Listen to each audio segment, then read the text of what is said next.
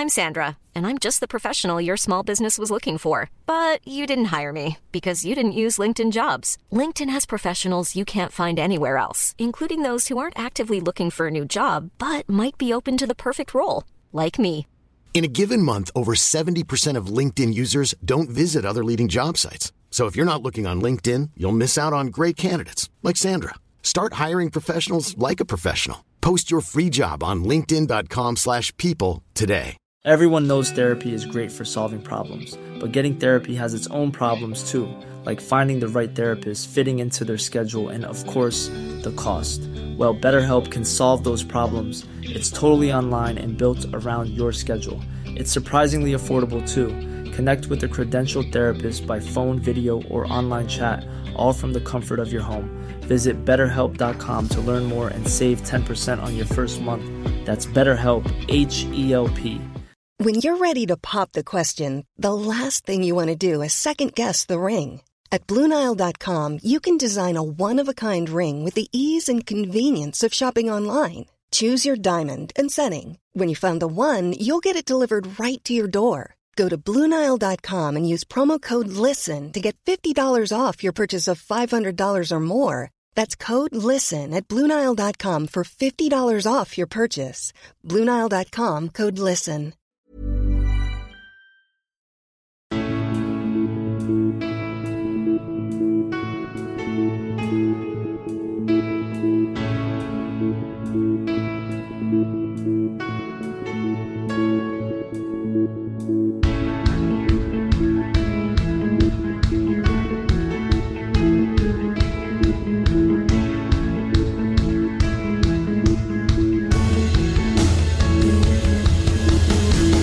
Bienvenidos a Alineación Indebida.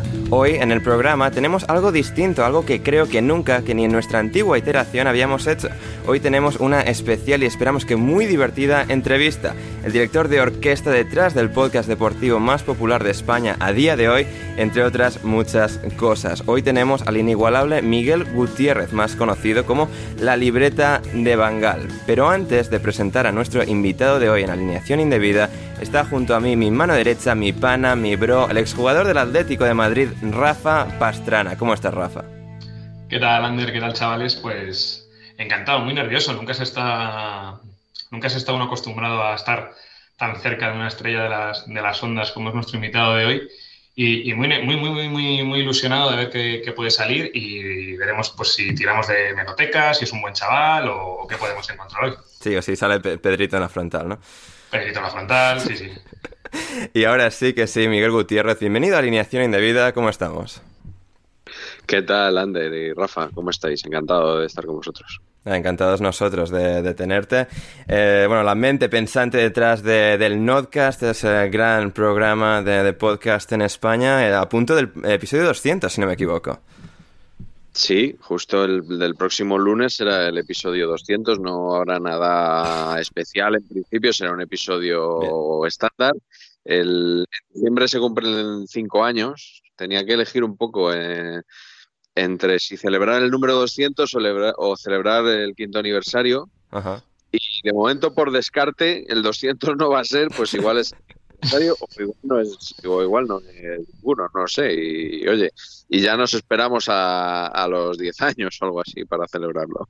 Así es, así es también. Eh, parte del eh, podcast Saber y Empatar, la reedición de su libro Frases eh, de Fútbol también, que acaba, acaba de salir hace poco, ¿no? Frases de Fútbol, la nueva edición. Sí, sí, el mes pasado salió, es un libro que se publicó hace 10 años uh -huh.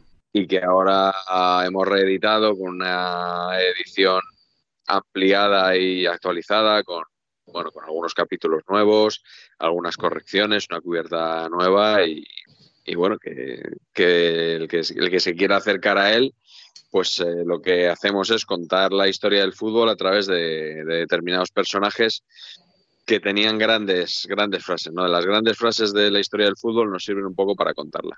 Yo tengo la edición antigua, pero quiero, quiero reeditarla porque creo que había un capítulo de Luis Aragonés, ¿no? El nuevo, ¿no, Miguel? Sí, sí, los Entonces... capítulos, uno de Luis Aragonés, otro de Alfredo Di Stéfano y una antología de barbaridades periodísticas que creo que a vosotros os va a gustar bastante. Sí, sí, sí. La, de barbaridades periodísticas incluye em, ir en primera clase en aviones o no. Sí, sí, por ejemplo, por ejemplo, ¿no? En, la cabina del piloto directamente o en la, en, el, en el 3A, ¿no? Sí, bueno, pero eso, eso fue más una alusión personal de las que ha habido tantas.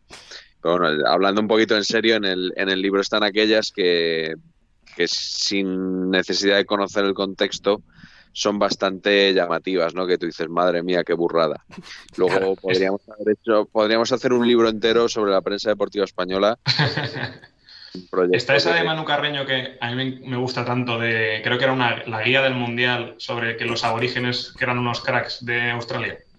No, porque esta eh, no se entendía bien. Eh, esta hay que verla en su contexto, con esa maquetación.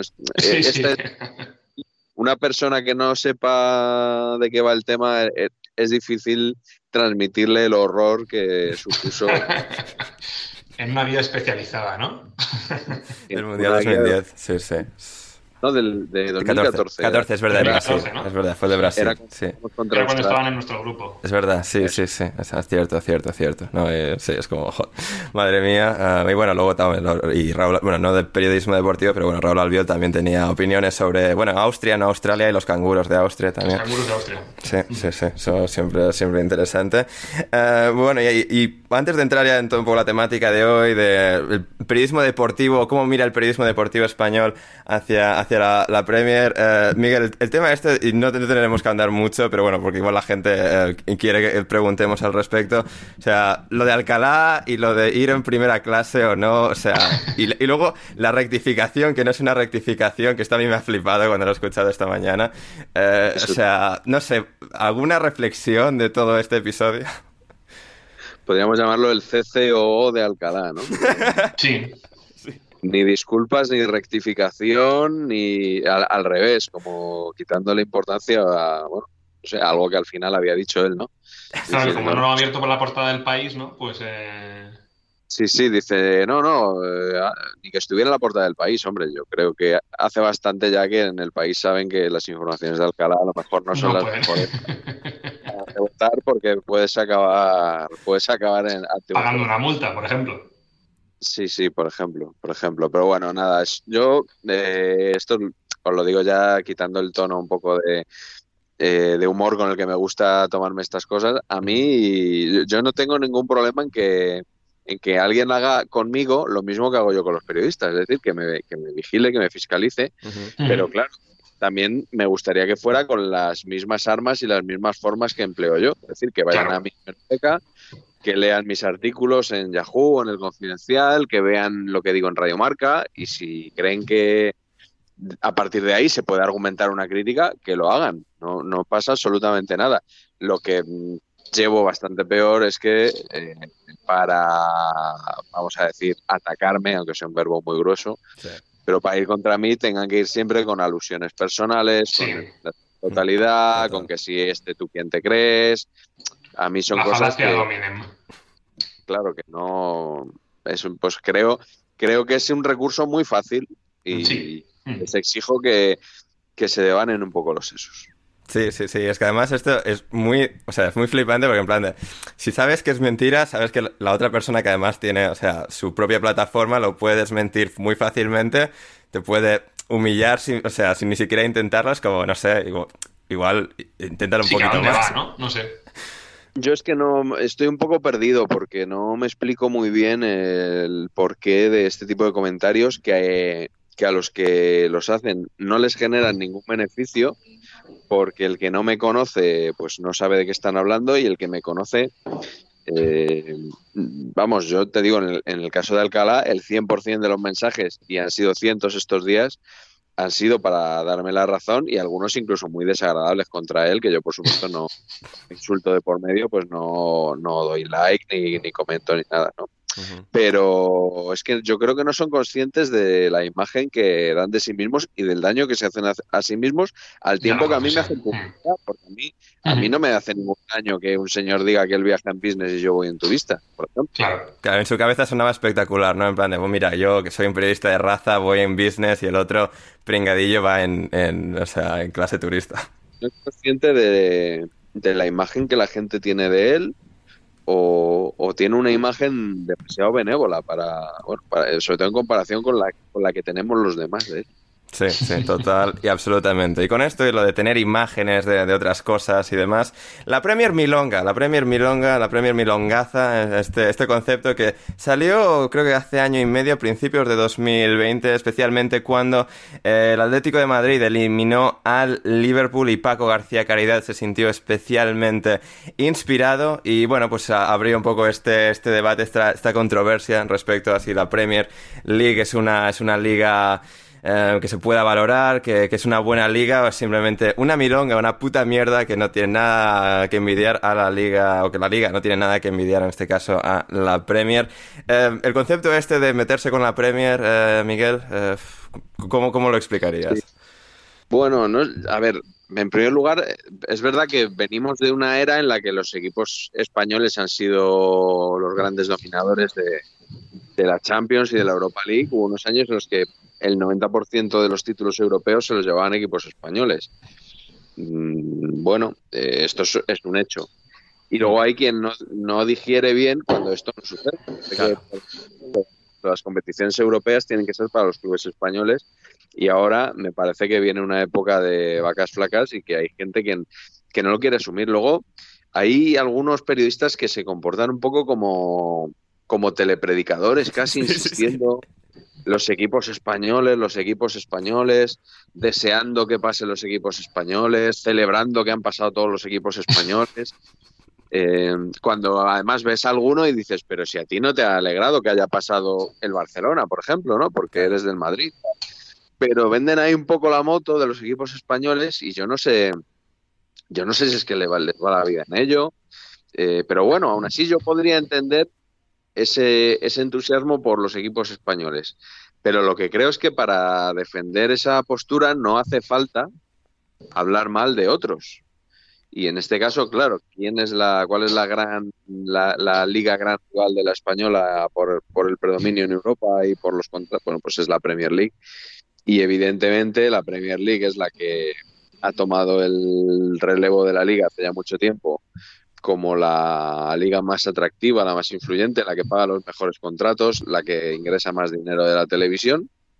Y parece que esto cuesta asumirlo y que, y que hay que pagarlo con la Premier sin conocerla mucho, por supuesto, porque claro. yo creo que todos los temas de los que vamos a hablar eh, destacan por la superficialidad que, con la que el periodista español conoce la, la Premier League, que ya me diréis el, el, conocimiento profundo y exhaustivo que tienen muchos de, de estos periodistas. Luego, eh, a veces esto de la milonga de la Premier de la Premier acaba mal, porque creo que fue en 2019, ¿no? Sí. eh, cuatro, cuatro finalistas ingleses en, en las competiciones. Sí. El año pasado, final de la Champions, también dos equipos ingleses eh, y un finalista en, en, la Europa League. Bueno, pues no sé, a mí me parece que que el que siga diciendo que la Liga Española es incomparablemente la mejor del mundo tiene que abrir los ojos y sobre todo siendo periodista contarle a la gente la, la realidad y no confundirla con sus deseos. Entonces, Miguel, tú te quedas ya un poco en el, en el carro de David Sánchez de que no, no hay que alegrarse de los eh, éxitos de los equipos patrios más que del, del, del, del de uno propio, ¿no? No, no, pero que, que se alegre de lo que quiera. Eh, luego, distintos perfiles de, de, opinadores o de periodistas, o como, como, tú lo quieras. Por ejemplo, yo mis gustos personales yo los dejo absolutamente de lado porque es que creo que a nadie le interesan y son absolutamente irrelevantes. Si a mí me alegra que un equipo pase o no, eh, es lo de menos. Yo me dedico a, a ver qué es lo que dicen los periodistas y a tratar de contar el fútbol desde ese prisma tan peculiar, ¿no? Que es el de la prensa deportiva. Bueno, hay algunos que, que lo que, que, cuya actividad se sustenta fundamentalmente en estar contentos o en estar tristes, según lo que haya claro. pasado. Bueno, eh, al final cada uno cada uno va cebando a su, su personaje. público, ¿no? Claro. Hay gente cuyo cuyo, o sea, cuya notoriedad eh, depende exclusivamente de tener cabreado a un espectro del público y contento al otro, ¿no? Es decir, lo que quieren oír unos determinados aficionados y, tener cabreados a la hora enfrente. Bueno, pues, pues eh, es uno de los perfiles que más éxito tienen hoy en día en los medios deportivos. sí, sí, total. Rafa. Aquí, por ejemplo, yo creo que llevamos mal que, el año pasado, cuando, también cuando salió la Superliga, Em, se hacía mucho desprecio, especialmente al Brighton, ¿no? que es un equipo en el que aquí en el podcast siempre hacemos mucho hincapié en lo bien que juega y tal. Y me acuerdo que precisamente era el Látigo Serrano o alguien decía como que los equipos ingleses van a jugar la Superliga porque los equipos de mierda como el Brighton, el Newcastle y tal no dan lustre a, la Premier, hacen que sea toda una milonga. Sí, el equipo de los equipos de relleno, ¿no? Decía que en la Premier, de relleno, sí, sí equipos y luego el Barley y todos estos de relleno de, esos cinco. Sí, sí, que por supuesto que iban a estar en la Superliga y que no iban a abandonar el score. Y fueron Es que para mí el, el, podcast de la Superliga, si hay alguien de, los oyentes nuestros que no lo haya escuchado, es que es, un retrato al óleo tan fantástico que ese, hay que escucharlo. Sí, fue, fue el más escuchado de la temporada pasada y eso significa que a la gente le gustó y que es un tema que, estuvo muy, muy, muy candente. Es de los más largos también, de los episodios más largos que hice. Y, sí, la verdad que fue de los que más disfruté del año pasado. Sí, sí, es que fue, fue un espectáculo tan, tan grande que no, no extraña para nada. Luego tenemos también, que en la comparación una liga con la otra, eh, y bueno, la percepción que se tiene quizás en España de algunas cosas de la Premier, el tema del bar y cómo el bar en la Premier se, se hace bien, ¿verdad, Rafa? En general sí, ¿no? O sea, bueno, antes era, los típicos tópicos eran, eh, Mateo Laoz es un árbitro muy bueno porque es un árbitro inglés porque deja jugar. Y entonces, y ahora yo ya lo que escucho continuamente, y te lo he escuchado en algún podcast, Miguel, es que tanto el bar de la Premier como el bar de la Champions es mejor que el de, que el de Velasco Carballo, que el bar que tenemos aquí es una mierda. Sí, yo, yo os iba a decir que el, el de la Premier es verdad que lo he oído, pero aquí yo pecaría también de esa superficialidad, entonces no, no puedo comparar. A UEFA sí es verdad que recuerdo cuando el Real Madrid ganó en Ámsterdam, creo que fue 1-2, sí. sí, en la 19 que, que había, bueno, vamos a decir claramente que a mí sabéis que me gusta hablar con nombres, que dijo Roberto Gómez, viva el bar de la UEFA.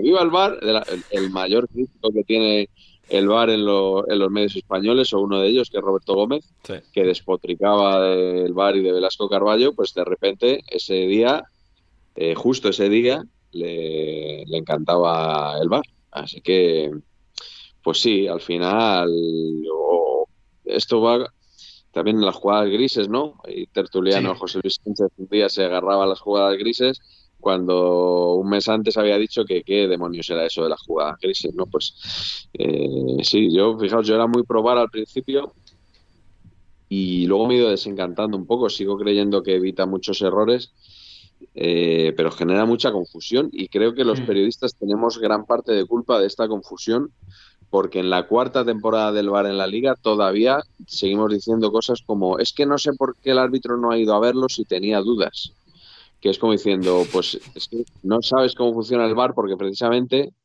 ni él puede ir a, verlo, ni, si es una jugada dudosa puede verla. Tiene que ser muy clara para que le manden a verla.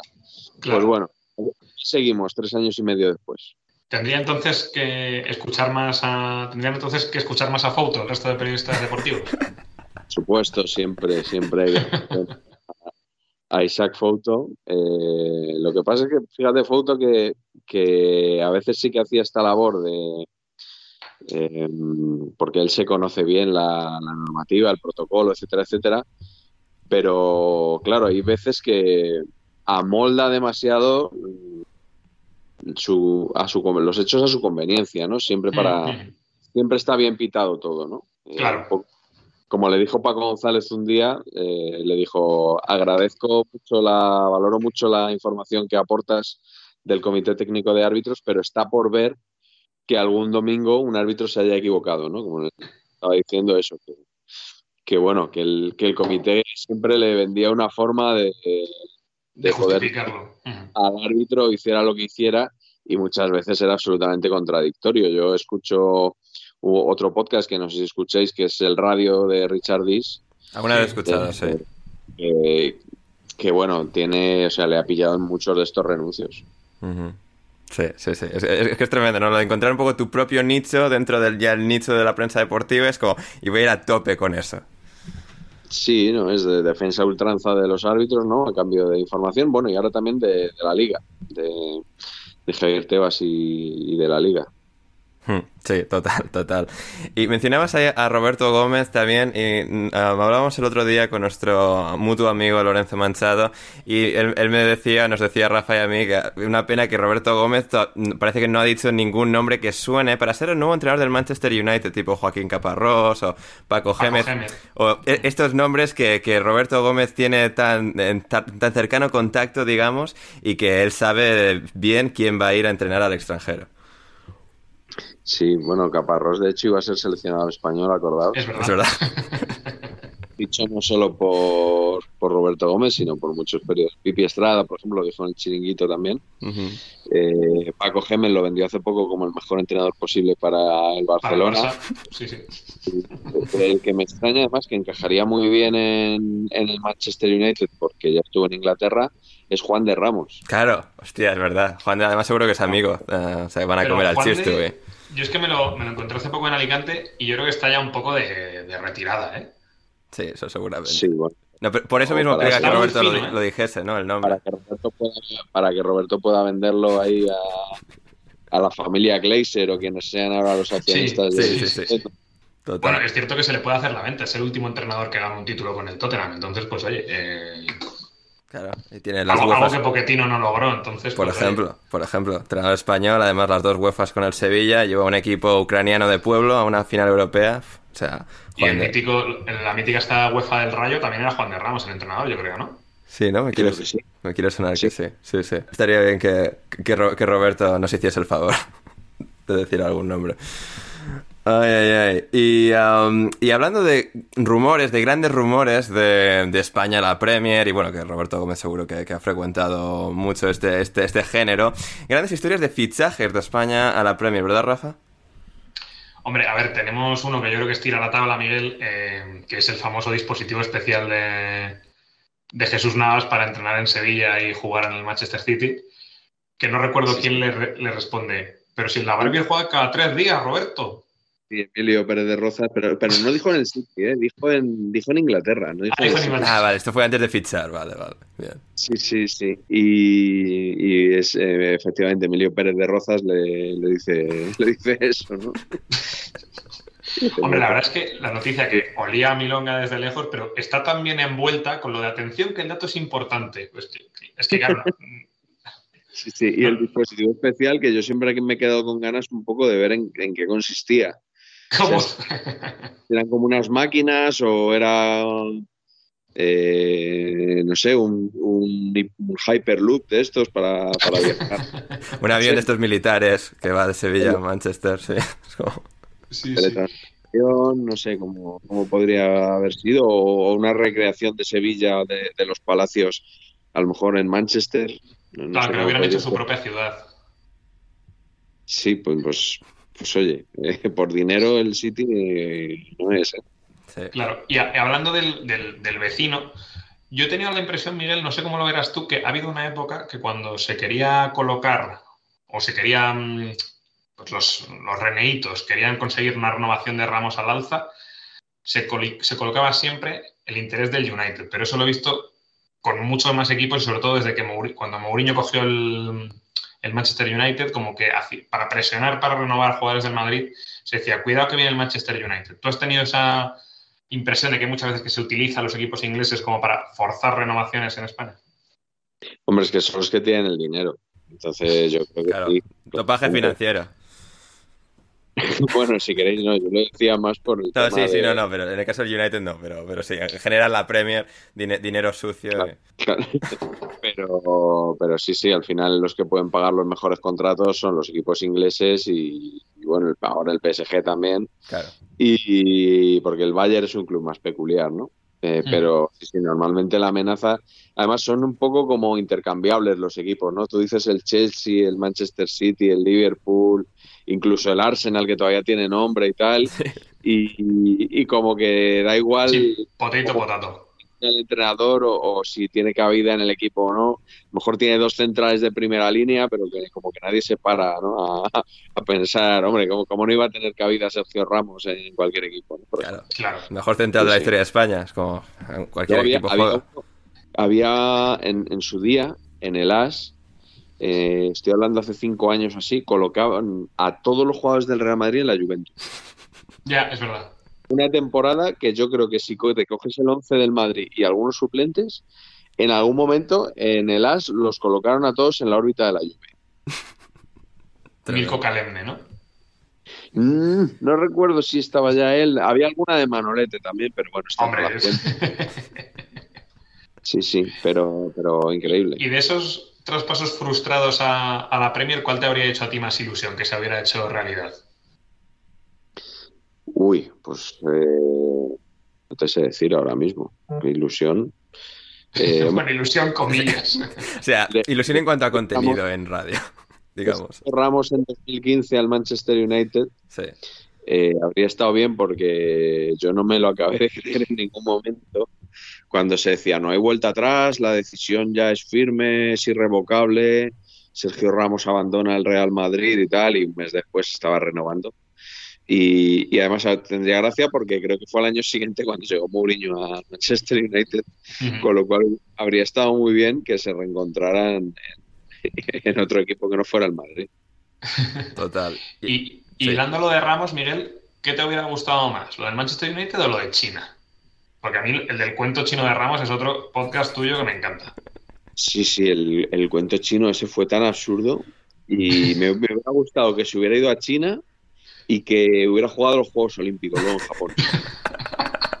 Me habría encantado las dos cosas. Y hablando de cuentos chinos, que recuerdo también que iba, bueno, estaba como hecho y además que, iba a ir seguro, es, es, Gareth Bale y todo el fenómeno Gareth Bale de salir del Madrid, de lo que es ver en el Madrid, de que luego en la selección de Gales y en Gales y para la gente galesa es básicamente un dios. Y claro, este, este contraste, ¿no? El hecho de que, bueno, durante la temporada o está lesionado o no juega en el Madrid, llega al parón de selecciones y lo juega todo, marca un hat-trick, lo que haga falta en Gales. Y claro, esto eh, en la prensa deportiva española pues genera una cierta inquietud existencial, digamos, ¿no, Rafa? Bueno, inquietud o directamente inquina. claro, Yo creo que está en uno de los últimos eh, podcasts de Miguel la frase que para mí es fantástica se puede tener cara y luego se puede ser cara dura, que es lo que dijo Manu Carreño del pobre marciano golfista que, que tan feliz hizo en una época a los aficionados del Madrid y a los periodistas. Una frase que yo tampoco acierto a desentrañar del todo. ¿Cuál es la diferencia? Porque hay un escalón pronunciado entre, entre ¿cómo es? Ser cara dura y tener la, y tener la cara dura. ¿o? Sí, es, es, decir, la frase, según la tenía ya apuntada, se puede tener cara y luego se puede ser cara dura que es como, no sé. Sí, para mí es que es un sinónimo, pero oye, si Manu Carreño, que, es un gran comunicador, que está en la tele a mediodía y en la radio por la noche, que, o sea, establece una diferencia, pues es probable que la haya, ¿no? Eh, yo creo que Bale, eh, sí, sí, es el personaje que más saca de quicio a la prensa española, posiblemente, y en particular a la que se centra en el Real Madrid. Eh, a veces me, mm, me despierta incluso cierta simpatía por Bale. Sí, sí, sí, a nosotros también, sí. Es que yo creo que, claro, es lo que han logrado. Simplemente por esto, ¿no? El, eh, y luego eh, toda crítica o, toda pullita tiene que venir acompañada por dos referencias inexcusables. Una por supuesto. Eh, o sea, ¿cuántos, cuántos chistes se han hecho con los campos de golf de Madrid, etcétera, etcétera. Y sobre todo dice, bueno, el primero, el segundo, vale, pero que cinco años después sigan haciendo chistes como siendo originales de, ah, no, que Bale no, Bale no está convocado, habrá que ir a algún campo de golf a encontrarle. Hace cinco años a lo mejor podría tener cierta gracia, pero yo creo que ya dejó. Y la, segunda es lo, del, lo de que no habla español. Sí. Eh, que que, que no habla Eso sí que o sea, crea como mucha en plan de cómo no, no ha aprendido nuestro bello idioma todavía. No, no sé exactamente qué hay detrás. Pero que hace cinco años dio una primera entrevista a Real Madrid Televisión en la que hablaba español, hablaba, hablaba bastante mal, pero bueno, hablaba español. Es de, es de suponer que en todo este tiempo insisto, cinco o seis años, algo más haya aprendido. En la SER habló también en español en su día, en una entrevista que le hicieron creo que antes de la final de Cardiff, eso es hace ya más de cuatro años. Y, bueno, pues eh, parece que es como un, eh, no sé, como un feo que nos hace Bale, ¿no? otros jugadores yo no sé qué tal hablarán, pero a Bale se le reprocha siempre. Y luego se, se dice mucho lo de que es que si diera entrevistas, pues caería mejor a la gente. Bueno, a lo mejor también si ¿no? se le pusiera de cara dura constantemente, muchas veces sin motivo, porque acordaos también cuando se le, se le estaba grabando a ver a qué hora se iba del Bernabéu. Es verdad. Sí, es verdad. Que se ha ido en el minuto 83 con empate a uno. Y luego se había ido Mariano también, se había ido Marcelo. El que se hablaba era de, era de Bale. De Bale. Había un seguimiento ahí eh, al hombre. Y sobre esto de Bale, ¿tú esto, Miguel, has visto que con alguien haya habido tanto ensañamiento como el que hay con Bale? Porque al final es eso, es lo que tú dices, casi despiertas empatía por toda la cera que le dan. Sí, no, yo así los últimos años, desde el hombre, recuerdo a Mourinho, por supuesto. Sí. Em, pero desde Mourinho yo creo que el, más golpeado ha sido ha sido Bale. Creo que, bueno, que hay alguna cosa, empezando futbolísticamente, me parece que es un jugador que, tiene, tenía, lo tenía todo para triunfar en el Madrid y se ha quedado un jugador de grandes momentos. ¿Qué momentos? Eso sí, ¿no? O sea, finales de Champions, final de la Copa del Rey, goles muy importantes. Podía haber sido mucho más. Yo creo que, que se le puede reprochar el que haya tantos partidos en los que ha sido intrascendente. Bueno, pues críticas más razonables, pero luego está lo de la pancarta, por ejemplo. Ahora se dice que él sacó una pancarta y tal. Bueno, no las, él no sacó ninguna pancarta, no escribió ninguna pancarta, una pancarta que no sé quién sacó, pero que no fue él. Y es verdad que luego él posa con ella. Y, y era una alusión a algo que había dicho Mijatovic en el larguero. O sea, realmente no era lo, de, lo del orden de prioridades no era algo que naciera en ese momento, era, era una alusión a algo que había dicho otra persona. Eh, pero no sé, me parece que, estas cosas como que no hay mucho interés por explicarlas bien. ¿para qué? Eh, explicándolas bien, pues es probable que también se le pudiera criticar, pero directamente se explican mal para atizarle. Sí, sí, sí. Como Bale no tiene, a diferencia de Mourinho, esa personalidad confrontativa, digamos, pues claro, la gente no le odia simplemente por eso, sino, o sea, se crea esa empatía, pues es como atacarle y atacarle, Bale no responde, pasa de todo, es como, sí, o sea, los que quedan mal, en este caso es eh, en la prensa. Y para ir terminando, está, claro, en el caso de Bale, creo que esto, el caso de Bale em, se hace también bastante alusión, en el chiringuito y en esta cuenta nueva que ha salido en los últimos meses, creo que desde em, el evento de la Superliga, es el chiringuito en inglés, que claro, que esto ha hecho que el chiringuito de repente haya cobrado esta vertiente internacional, se hayan hecho famosos por todo el mundo, porque ahora la gente, pues eh, gracias a los subtítulos, puede entender lo que eh, están diciendo y claro, es tan visualmente estrambótico todo que, a la gente, y yo, o sea, que he hablado con gente que, que no habla español, que habla en inglés y tal, y que hasta tiene una fascinación increíble por el chiringuito. Bueno, yo creo que Pedrerol estará encantado con esta cuenta. Sí, sí, sí. Porque a él, a él todo lo que sea popularidad le gusta. Yo, eh, hmm. incluso, yo hubo una temporada que le hacía gracia a Pedrerol, porque era cuando estaba empezando. Bueno, era punto pelota. Y yo, el programa no era muy conocido entonces, y yo lo veía y tuiteaba algunas barbaridades que se decían allí. Sí. Y claro, esto para él era, era popularidad y era notoriedad en una red que todavía no tenía muchos usuarios como era Twitter. Y una temporada que, que incluso, no te, no te voy a decir que hubo cordialidad, pero bueno, algún mensaje eh, un poco dando a entender que, bueno, que me seguía, que no le importaba lo que hacía, etcétera, etcétera.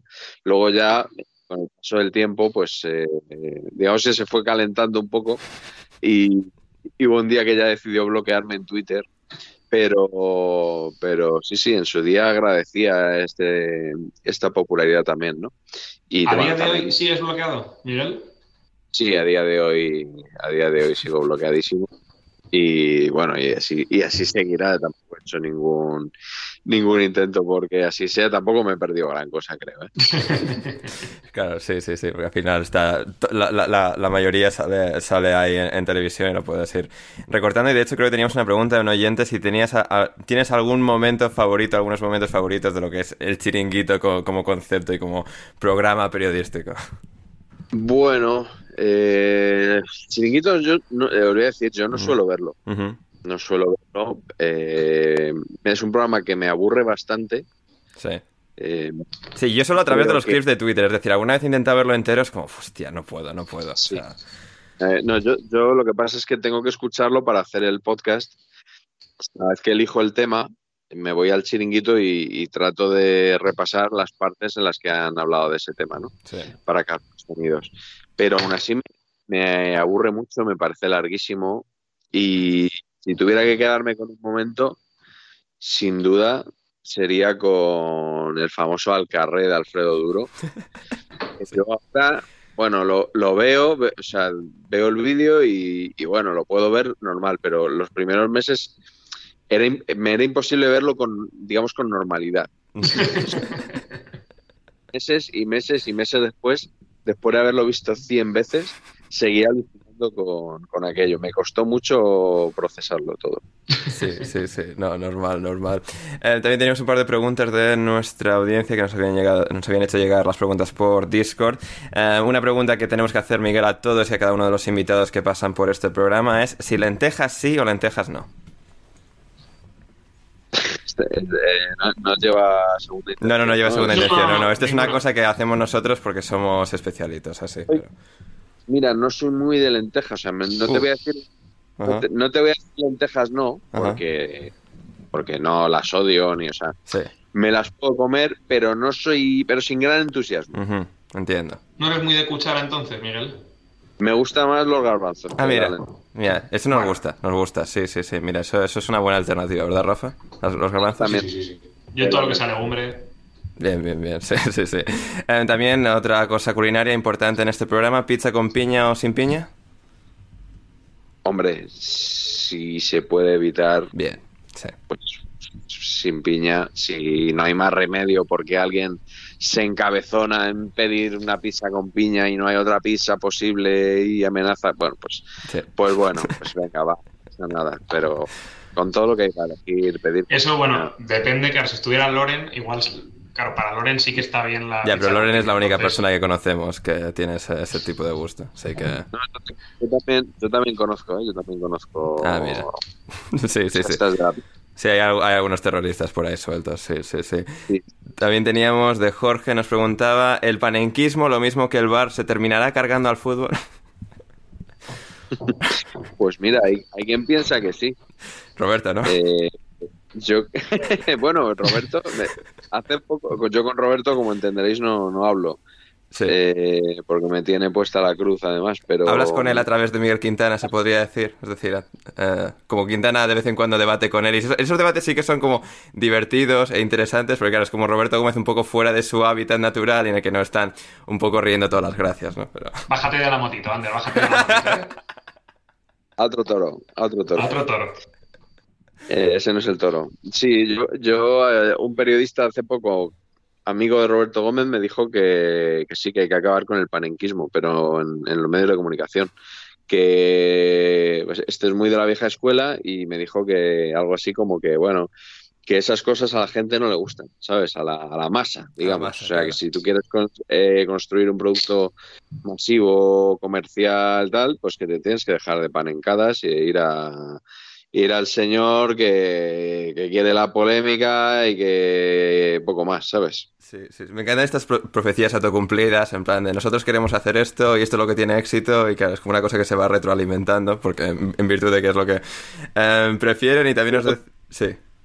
Pues son tampoco tienen tanto éxito. No, ya por eso, es en plan de, bueno, va a haber éxito, o sea, éxito para ellos, ¿no? Siguen teniendo trabajo, me imagino. Sí, que es un poco Esa, vara de medir. Eh, nos preguntaban si Alcalá o Roberto Gómez. Así, en general. Uy, esto es, muy complicada. Es complicada. Eh, me, voy a mojar y te voy a decir. El otro día me preguntaron Foto o Roberto Gómez. Ah, mira. Eh, Nico Abad me lo preguntó. Y dije Roberto Gómez, sin duda. Pues hoy voy a decir Roberto Gómez también. Bien, bien, bien. Y ya para cerrar, Chepe nos preguntaba, ¿a la libreta se esperaba este éxito del Notcast? No, no, no, no, en absoluto. Yo cuando me dijeron que, que hiciera un podcast, que tenía muchos seguidores y que, bueno, que había decidido marcharme de Onda Cero, que, que podía hacer algo por mi cuenta y tal, a mí me pareció una locura. Y de hecho lo de Notcast es porque yo no pretendía hacer un podcast, viene de no podcast. Eh, yo, pretend, yo hice un experimento y dije, bueno, pues igual que escribo en, en el blog, eh, incluso algún vídeo había hecho también, digo, pues de vez en cuando a lo mejor la mejor forma de tratar un tema es hacer un audio en vez de un artículo. Entonces hice el primero y como a la gente le gustó, pues hice el segundo. Y le gustó más y me lié, me lié y al poco estaba haciendo un podcast, pero jamás pensé que, que lo iba a escuchar tanta gente y que cinco años después iba a estar haciendo un podcast todas las semanas con la cantidad de tiempo que me lleva. O sea que estoy contentísimo de haberme equivocado. Sí, además el juego de palabras del programa funciona muy bien incluso en inglés porque nod significa guiño y es como, eh, me estaba pensando otro día, incluso en ambos idiomas funciona bien el, el, juego de, oh, palabras. No, pero a partir de ahora lo voy a vender.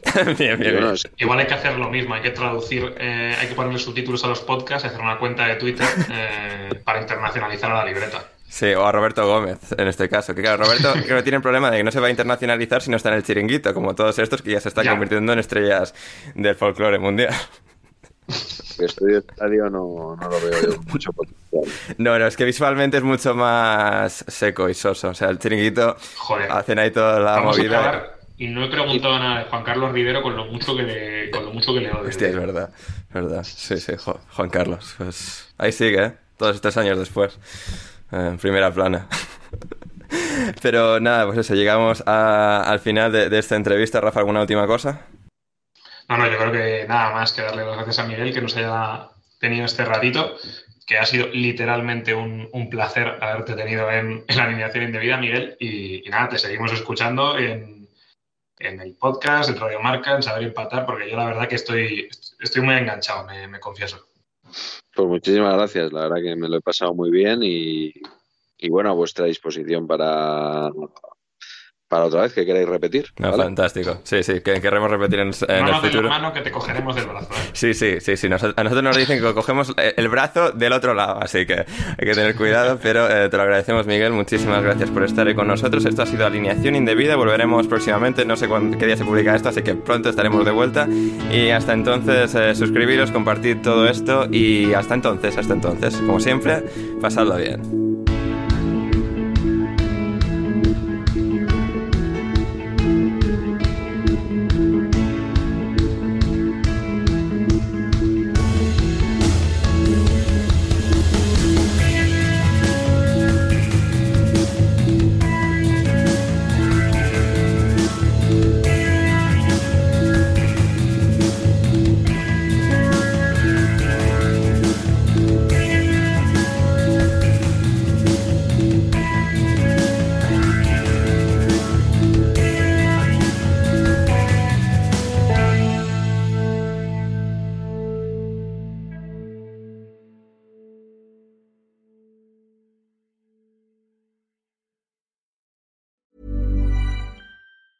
Planning for your next trip? Elevate your travel style with Quince. Quince has all the jet setting essentials you'll want for your next getaway, like European linen, premium luggage options, buttery soft Italian leather bags, and so much more. And it's all priced at 50 to 80% less than similar brands. Plus, Quince only works with factories that use safe and ethical manufacturing practices. Pack your bags with high-quality essentials you'll be wearing for vacations to come with Quince. Go to quince.com slash trip for free shipping and 365-day returns. Even when we're on a budget, we still deserve nice things. Quince is a place to scoop up stunning high-end goods for 50 to 80% less than similar brands. They have buttery soft cashmere sweaters starting at $50, luxurious Italian leather bags, and so much more. Plus, Quince only works with factories that use safe, ethical, and responsible manufacturing. Get the high-end goods you'll love without the high price tag with Quince.